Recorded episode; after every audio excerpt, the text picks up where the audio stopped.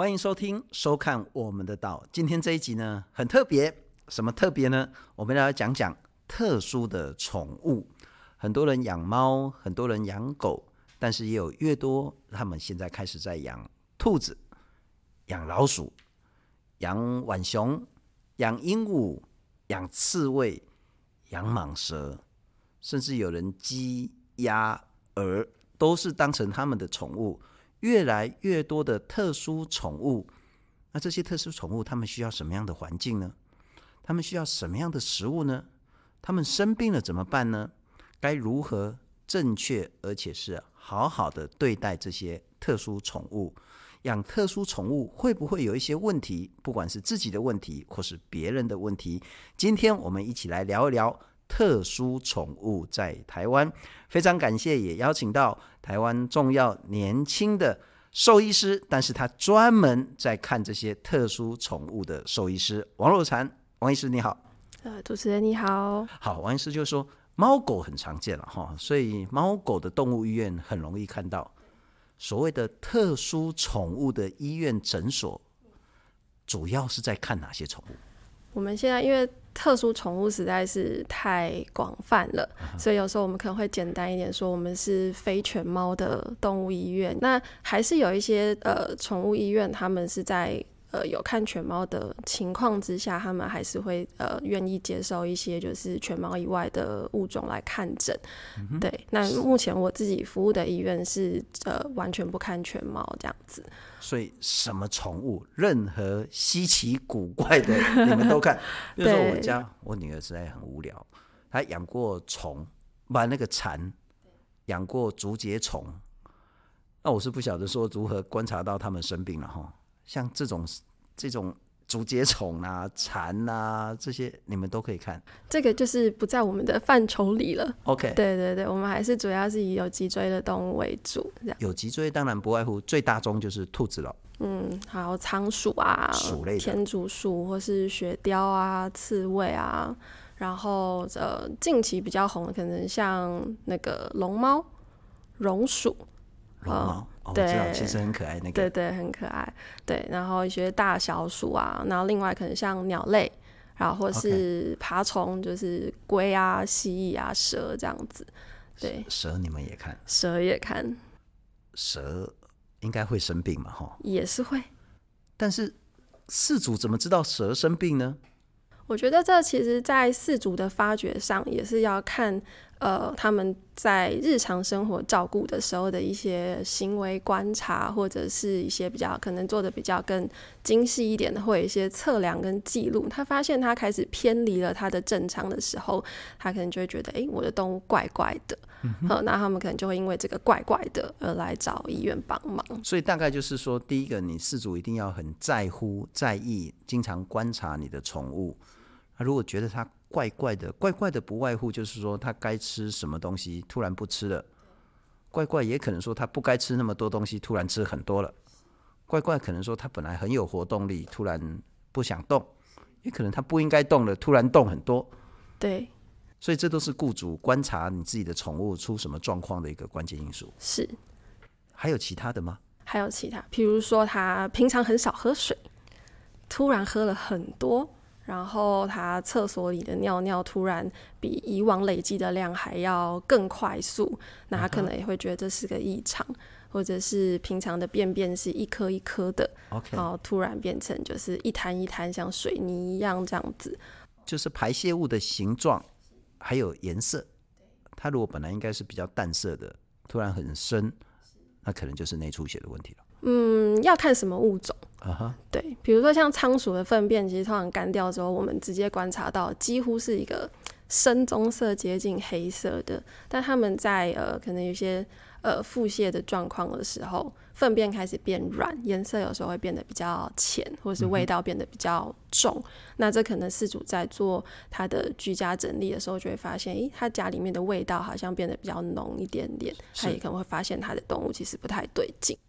不过好像就医费用不是很便宜嘛，哈，人都有健保，但动物都没有健保，是都没有健保。所以是主要因为说，我感觉我的宠物怪怪的，就赶快带去给医生看吗？啊、呃，我觉得看每个主人自己的经济能力。对，也算是，也算是。但是现在我觉得，呃，饲养观念其实真的有逐渐逐渐来进步。那很多动很多人他们照顾动物真的是极尽自己所能，想要给他的动物最好的一些，就是不管是生活的水准，或者是可以接受到的医疗，他们也是能够做，他们都会。很愿意的去，就是找医生帮忙。哎、嗯，王医师，你自己也养宠物？是，所以你养一般的猫狗，还是你自己？因为你是特殊宠物的医师，你自己也养特殊宠物或者一般宠物吗？有，我养了一只兔子，然后一只非洲灰鹦鹉，还有一只仓鼠。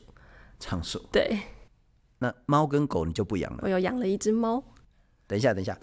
那你的猫 不会去故意玩那只鹦鹉，或者是还有一只老鼠在，这不是很冲突、很危险吗？对，我其实很蛮容易，我会留意说，就是我在照顾这些动物的时候，猫咪的一些行为反应。但我发现我的猫非常的冷淡，对它们是完全不感兴趣的。OK，甚你的猫对老鼠也没兴趣，对鹦鹉、对鸟都没兴趣。对，除非鸟在。客厅里面飞的时候，它可能会突然觉得有种 想要狩猎的那种心情，uh. 呃，但我会尽量避免冲突。所以如果让鸟出来飞的时候，就是猫咪会暂时先关回房间里面这样子。第一个，你们家的猫是和平爱好者了哈，算是。第二个，你不会刻意引诱它，让它有这一种所谓的掠食的行为出现。但我想问，我本来一开始哦，因为说奇怪啊，家里人看。怪怪啊，才赢掉啊！起爪啦，啊起些什么浣熊啦，起鸟气啦。不过我觉得这样子好像对你很不礼貌。我想问说，为什么要养这些特殊的宠物啊？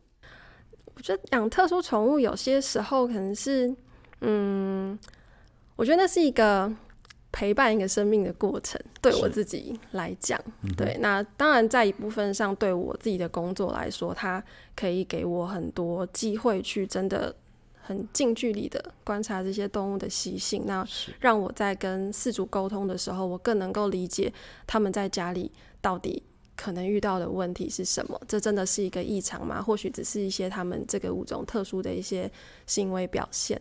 嗯、对，那当然在饲养。我觉得喜欢什么样的动物就是因人而异嘛。有些人就比较喜欢奇特一点的，就是没有毛的动物，像爬虫类。那仓鼠就是毛茸茸的，它们可爱。然后我觉得另外当然，呃，不占空间，然后相对的比较没有声音啊，或者是一些气味照顾的，呃。环境的条件需求也比较低，然后也不像狗狗，你还要带出去散步啊。其实它消耗的是照顾者更多的时间。不过那就是缘分呐，哈，就是说你看到蛇，你就觉得蛇很可怕，或是很可爱，见仁见智。你看到浣熊说很安静啊，或是你看到刺猬，哦，超咖啡西啊呢。可是有些人就很喜欢，这就是缘分。但是最怕的是说呢，其实。你自己也没做好准备，那你看人家养说哇好可爱，甚至你也不觉得很可爱，你很喜欢，只是因为纯粹别人养。哦，譬如说呢，一阵子那个卡通叫什么天竺鼠布布这样子啊，扑来扑去，你说我人家有，我也想要有。可是呢，养宠物其实不是一时兴起，是它可能是他的一辈子，或是你的一辈子的这个责任。然后，那也有很多事情呢，是说你以为是这样子。事实上，养了之后完全不是这样子，包括说大小，包括数量。我们来听一下，这个是爱鼠协会理事长张胜曼，他谈到说，很多人养老鼠呢，其实有很多很多的问题。从鼠出生到它性成熟，大概是三十五到四十天，它就有怀孕的能力。那它每二十一天就可以生一胎，而且它生了之后可以立刻受孕，所以这个速度就很惊人。因为它差不多一个月之后，它的小朋友也都可以开始帮忙一起生产。它可能家里已经生了三四十只、五十只，甚至上百只、破百只。破百只就吓死人了。然后就说，你一开始养两只，结果几个月之后超过几百只。一窝蜂的情形，就医生来讲，你们应该经常遇到。对，但是其实我我觉得会造成这样的问题，绝大多数的原因还是来自于在取得动物之前没有做过就是足够的了解。是，如果说你知道仓鼠它们并不适合在同一个笼子内饲养，嗯，那即便他今天带了两只回家，又是一公一母。也不会出现这种过度繁殖的问题。是，嗯，那但是在民众没有做好就是功课去取得动物的这个前提之下，他们取得动物的来源也没有办法给他们正确的资讯。呃，我也常常遇到饲主会说，哦，宠物店就跟我说，他们两只就是养在一起的。然后最后那个就是生一大堆的悲剧就就造成了。了解，这个不止老鼠，好像兔子也是这样。对，也是。很多动物其实它有很强的那个领域的观念，是，就它就是自己一个人，那交配的时候啊，之后还是想要自己一个动物这样子，会遇到什么问题吗？就是经常看到的是饲主犯了什么样的错，在饲养什么样的动物的时候，过度低估了它的领域观念。导致不管是它的生存，或者是过度繁殖的问题。像黄金鼠，我们就遇过，就是他们把两只放在一起，但黄金鼠其实，我觉得在打斗这个行为上，就是比起三线鼠，就是凶猛非常多。他们是可以把对方咬到皮开肉绽的。对，我们有遇过，就是不小心有人越狱了，因为黄金鼠的逃狱能力非常强。嗯、对，常常会有人说啊，我家黄金鼠咬破了一个洞就不见了。嗯、对，那就是可能到时候发现的时候，发现哎，两只都在同一个笼子里面，然后可能其中一只打架能力比较好，另外一只就会全身血淋淋的，或是身上有非常非常多的伤口。是，对，这是其实就是非常危险的事情。所以像包括黄金鼠啦，或是之前兔子啦。其实你还是要给它足够的它的这个活动的空间，是，然后不要两三只，甚至四五只，甚至几十只全部都养在一起，那个就叫造孽了哈。那第二个就是说，会不会是那个很多人说已经养笼子，可是我不晓得这样子笼子的饲养，因为我好像也了解那种铁的笼子，嗯，对于特定的这些动物，它的脚是非常严重的伤害。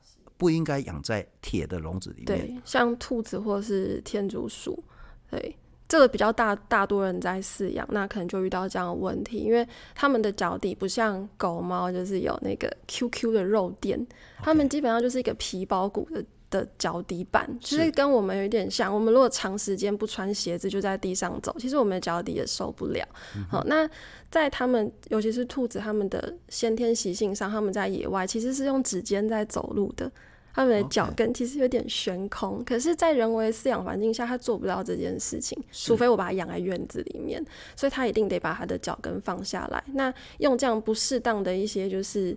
呃，踩踏的环境，它的脚底承受的压力就会不适当。嗯。那就像我们没有穿袜子、没有穿鞋子，所以长久下来对脚都是一些伤害。不但是没穿袜子、鞋子，恐怕还是我们赤脚去爬刀梯、爬高山。对对对。那所以你就会看到说，为什么你养的兔子啊、老鼠啊，就一直生病，没有什么活动力，它可能脚都已经长期受伤。对。所以就不要用铁笼饲养。对。那另外还有一个情形是说呢，迷你猪。对，啊，很多人说哇，这地啊，就高追耶，什么麝香猪啦、嗯、迷你猪啦，这么这么小一只啊，遛起来好像很大家很讨喜，然后好像世界上没有一种品种叫做 迷你猪，对，那是猪的小时候。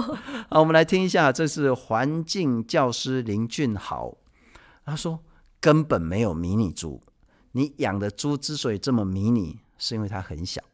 但它会大，大到几百公斤都是。我们来听一下，它有一个很有名的外号叫迷你猪。大部分人对迷你猪的观念就是大概只有这么大，但实际上它会长到这么大。所以我们收养它之后，希望大家看到之后认清一个事实，就是你买的那个不是迷你猪，你买的那一只叫猪小时候，它是会长大的，而且会长到这么大。好，那就是除了迷你猪之外啊，还有很多很多类似的宠物，譬如说小蟒蛇。它又会变成大蟒蛇，没有叫做迷你蟒蛇这种东西，同样也没有叫做那个什么迷你绿鬣蜥、迷你蜥蜴。你本来以为想是这么小只，结果哒哒哒哒哒哒搞到比你的身高还高，这个情形会常常出现吗？我们的事主？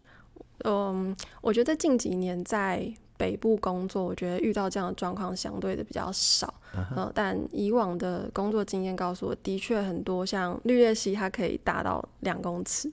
甚至他们用尾巴在这样甩你的时候是非常痛的。虽然他本来以为养小蜥蜴，结果变成库斯拉。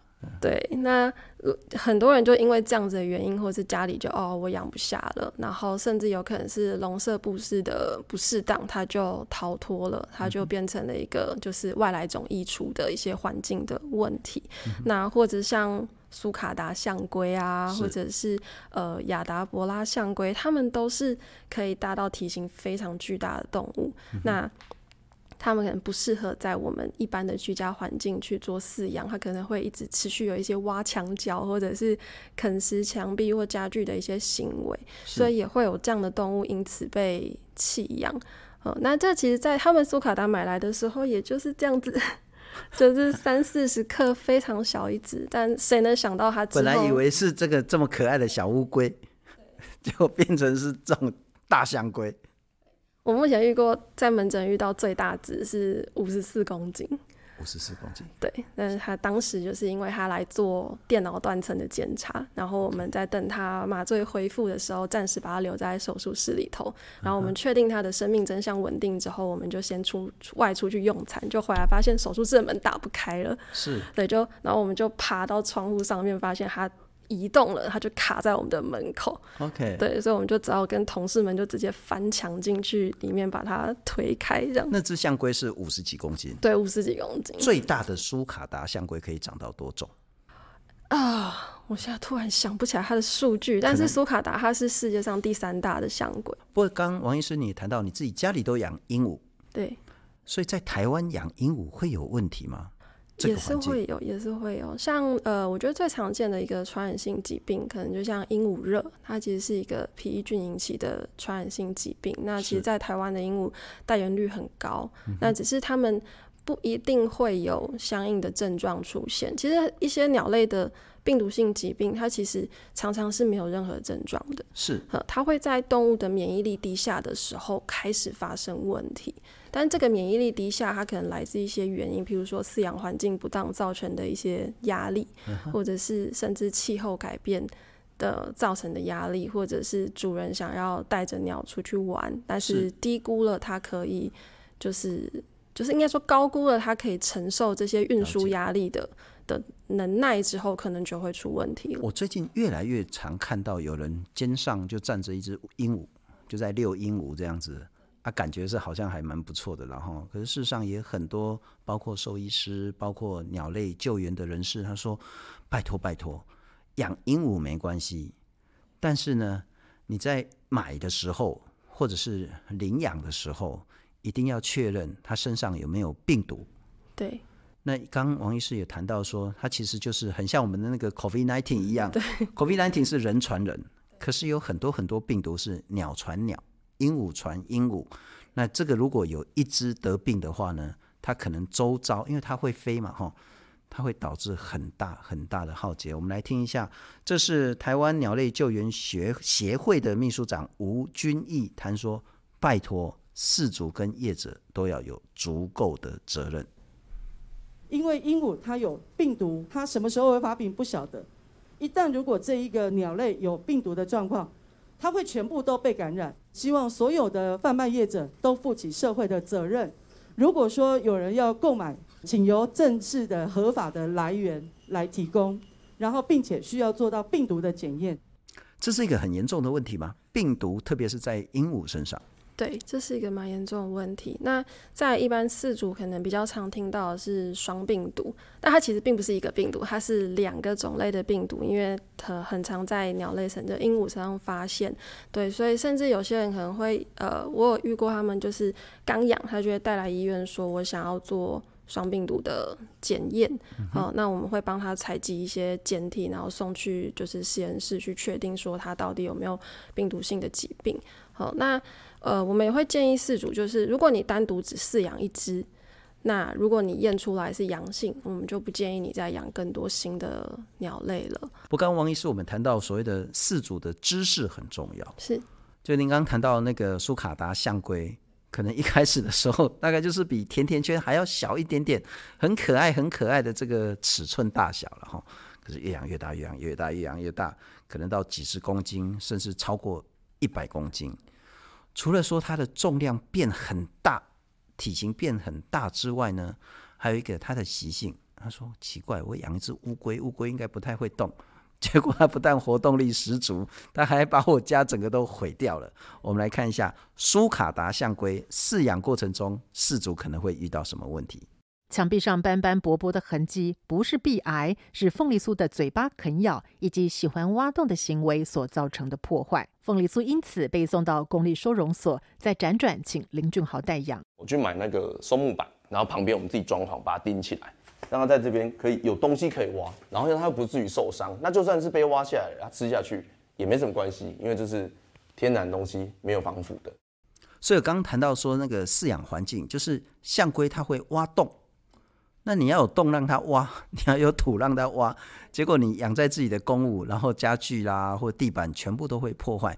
这个情形发生普遍吗？蛮普遍的，因为现在其实真的很难有人家里都有一个很大的院子，uh. 然后来就是饲养，就是体型可以长到这么大的的象龟。是，对，所以我觉得弃养就是会因此可能会发生，或者是它真的本来就知道它会造成这样子的问题了，他自己可以去承受。好，uh. 那当然，我觉得我们也遇过，因为饲养的知识不足，或者是可能真的会遇到某一个时期。繁殖出来的龟的状态并不是这么好，所以真的有幸运可以长到这么大的体型的龟，其实并不在多数。我们现在比较常见就是被弃养的宠物会有哪一些？可能象龟是象龟，可能我觉得它可能没有像巴西龟这么多。嗯，对，巴西龟啊、绿鬣蜥啊，嗯，这都是容易被弃养的动物。是是。弃养之后，可能很多饲主人说啊，它本来就是来自于野外，让它更海阔天空，能够享受自己的天地，不是更好吗？可是通常结果会是什么？结果会是什么？比如说，如果是像鼠兔这类，它们其实，在自然的生态里，他们是被掠食者，是他们在外面的竞争力可能是很弱的，他们就可能会变成流浪犬猫，或者是一些呃在都市里活动的一些猛禽的猎物。OK，对。那如果是像巴西龟，我觉得它造成的问题可能就会更严重，因为他们的适环境适应力其实是非常好的，比起我们台湾本土种的淡水龟来说，所以在呃，同样的环境里，他们争夺生存资源的能力会比较好。哦，所以这就有可能会造成本土种的乌龟的生存的一些威胁。这样，像是我们前一阵子谈那个八哥，那可是也是人家买卖，然后不养之后飞走，像是埃及圣玄，像是绿鬣蜥。弃养之后呢，可能会有两个结果了哈，一个就是像老鼠啊、兔子啊，就必死无疑，放生一定是放死这样子。第二个，如果它真的活下来呢，变成强势物种，那就是生态浩劫。这些特殊宠物，不管业者的进出口，或者是说呃繁殖，乃至于饲主要饲养，我们有什么样的规则规定或者是法令吗？目前他们是没有受到什么规范的，对，所以饲主相对要去取得这些动物就变得很容易，然后通常都很便宜，或甚至像我们遇到好多小乌龟，他们的来源可能是去夜市抽奖得到的东西，对，甚至不说不太需要付出什么代价就可以得到，嗯，所以他们我觉得这是你不用付出太多努力就可以获得的东西，就比较少有人真的很认真的去做。做足准备，或者是认识说它其实并不属于台湾本土的环境。那我既然照顾了它，就要有足够的责任心，是去确保它这辈子都在我的照顾下，而不会让它有逃出去的可能性。这样子是是。不过我们一直在讲说，饲养宠物呢，它其实是缘分，它更是责任。可是对你来讲，它是宠物；但是对业者来讲，它是商品。那当生命变成商品之后呢，很多问题就会发生出来，包括说什么呢？像您养鹦鹉，我也听到说，像一些业者他会让鹦鹉更多更快的生产下蛋繁殖，他就一直打药，一直打药，然后打到这些鹦鹉呢身体出了非常严重的情形，这是怎么回事啊？这个部分我没有做太多的呃琢磨啦，uh. 但是毕竟他们对繁殖业者来讲，它就是一个赚钱的手段。它生产的越多，它就可以有更多可以拿出去贩售的商品。对，那当然我觉得不能就是一竿子打翻一船人，其实也是有非常用心跟呃很在乎动物福利的繁殖业者存在，只是他们相对是少数。是是是是，不过我们对猫跟狗在繁殖甚至贩卖，我们其实会有比较多的监督了哈。对，那应该我们也有法令，因为其实我们有叫做特定宠物的这种管理办法等等的。可是我们对特殊宠物，就是除了猫跟狗。很多人养兔子，很多人养仓鼠、黄金鼠，很多人养鹦鹉，这些特殊宠物我们都没有所谓的规定、规则、政策、法令出现。目前还没有，但这也是去年有成立一个那个就是宠物管理科，然后他们呃接下来会去努力的一个目标，就是从源头去做管制。嗯哼。但我觉得这个部分可能是我们临床兽医师比较难去，就是真的实质上去。达到一些作用的地方，但我们可能会比较努力在做一些饲主的教育，就是让他们知道，呃，你的责任在哪里，或者是你应该怎么样去呃实践所谓动物福利的这个部分。饲养这些特殊宠物，当然很多人是为了爱心，因为缘分，因为很喜欢，因为他跟你很投缘，但也有些人其实是一窝蜂、一时兴起，我觉得这都还好。还有一种其实。你想拿来当网红，对，那他就问一些问题，就是说很多动物其实是穴居型的动物，他就喜欢自己一个人躲在一个洞穴里面搞孤僻这样子，他就喜欢当边缘人。结果你一天到晚要晾他，然后说：“哎，你来看了呢，而且你还要全世界认识你自己的宠物，一天到晚呢要拉拉上线啊、直播啊等等的，会不会有更多所谓的他本来天性就不应该？”跟人有互动，跟其他动物有交集，可是你的饲养方式完全违反它的天性。嗯，我觉得在这部分上来说，就是像人就有很多不同的个性，有些人不太喜欢社交，有些人就很 social。是。那其实，在这些被我们饲养的特殊宠物里面，我想一定也会有真的它的个性上。就是比较 open，他可以接受人对他做一些事情，而且他相对是不紧张、不恐惧的。嗯哼。那我觉得在这样的前提下，呃，饲主想要跟大家分享他们一些互动比较有趣的地方，其实我觉得这也很好。是。就是如果他饲养的方式又很正确，他又可以吸引到很多人的关注，嗯、那我觉得这也是一种，就是让大家用比较。正向，有些宠物就是人来疯、交际应酬型的，对对对，就让它好好秀没关系。对，对对。可是哪一些动物就是不喜欢这一种，就是它就很害羞、很内敛、很血居的。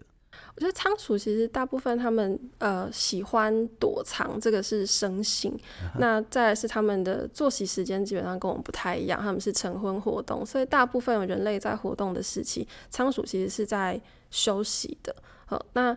但是也有仓鼠，就是真的是很随便。我有遇过他们准备了非常复杂的、丰富的环境，让它可以有到处可以去挖掘啊，然后有适当的隐蔽所。但它就是喜欢睡在路边，然后甚至是主人抱在手上，它也可以很安心的睡着。是、呃，那我觉得在这种比较特殊个性的个体上，其实我觉得这个就。我们就没有对它造成太多的勉强，但是我们比较希望大家注重的事情其实是动物福利，就是我们能不能让动物不要承受恐惧跟害怕，而且不对他们做过多的强迫。是是，我们之前在聊兔子的时候有谈到说，呃，很多人呢想说听兔子叫。然后就故意用把它那个后领子这样拎起来啊，叫叫叫，然后故意把它拍起来啊，大家在那边笑，然后赚流量这样子，结果兔子受到很大的一些残酷的对待。其实不当的饲养真的是很大的问题了哈。是，但是也有很多饲主，譬如说他真的很爱护、很喜欢他的这个宠物，可是后来想一想说，他就不是在家里面的活动的动物，但是你就在家里面饲养它。他也会觉得说，如果当初不要养，会不会对他是一个比较好的一个选择？我们来听一听，这是应该以前也是个网红的一只网浣熊，然后他饲主在反省这整件事情，当然有很多呃哀伤的这些情绪，我们来听一下。这个过程，这个煎熬，其实有养宠物的人都知道，他们。每天健健康康看着他们这样子活蹦乱跳的，突然之间他没办法吃饭，他没办法走路，没办法动，然后甚至他用很无助的眼神看着你的时候，你会觉得，我这样子饲养着他们，对他们来讲真的很好吗？其实他们是不是应该生活在一个大自然里，然后无忧无虑的去做他们想做的事情？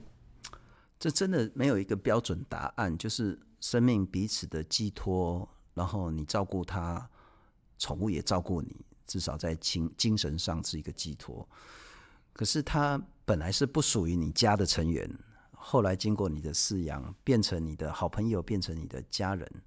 但我还是想请教王医师，是说你会给这些特殊宠物的饲主们什么样的建议？如何用正确、友善、符合动物人权的方式来去做饲养你的宠物？我们通常建议的立场出发是：第一个是我们刚刚提过的动物福利，另外一个是我们能不能去妥善的照顾所谓的生活品质。那在他们健康的情况下，那我们对他的照顾可能能够做到的事情是，对他的习性，或是对他应该要获获得的一些呃营养。或者是说，呃，它可能的寿命，或者是可能的体型变化，那甚至我还会建议，在饲养前要考虑的事情是自己的经济能力，还有将来的规划。哦，那我们可能遇过少数，就是啊，因为他去外地工作、外地旅行，他要把他的动物送养掉。哦，那其实我觉得，呃，在某些程度上，动物。会因为这样子身心是受会受创的，就是尤其是像鹦鹉，可能因为呃习惯的照顾者跟他分离之后，会开始出现一些比较严重的行为问题，包含把自己的羽毛都拔光光啊，或者是把自己就是羽毛拔光还不够，它还要把自己咬到皮开肉绽这样子。对，那这个的话，我觉得这个是饲主的责任是在于饲养前你要有足够的就是了解跟自己的规划，而不是在。呃，完全以自己为考量，就是哦，我今天要照顾我自己，所以动物是一个我优先会舍去的东西。嗯。哦，那另外一方面是你一旦开始照顾之后，我们怎么给它好的生活品质？那遇到动物生病的时候，动物一定会生病，生什么样的疾病，可能看不同的。动物而定，他们会有他们容易发生的问题，但是医疗其实也有医疗的极限，医生真的不是万能，尤其是在我们的特殊宠物上，我们的体型可以小到八克，可以大到上百公斤。那当我们今天已经尽了一切的努力，我们真的没有办法让动物感到它的生活是开心的的时候，其实我们也会花一些心力去跟饲主讨论，是我们要怎么放手。了解。了解，其实就跟我们的家人一样了哈。今天非常谢谢王若禅王医师，也希望大家呃，如果你有养特殊宠物的话，用更好、更专业、更符合动物权的方式，好好对待你的新家人。谢谢王医师，也谢谢您的收听，谢谢。谢谢。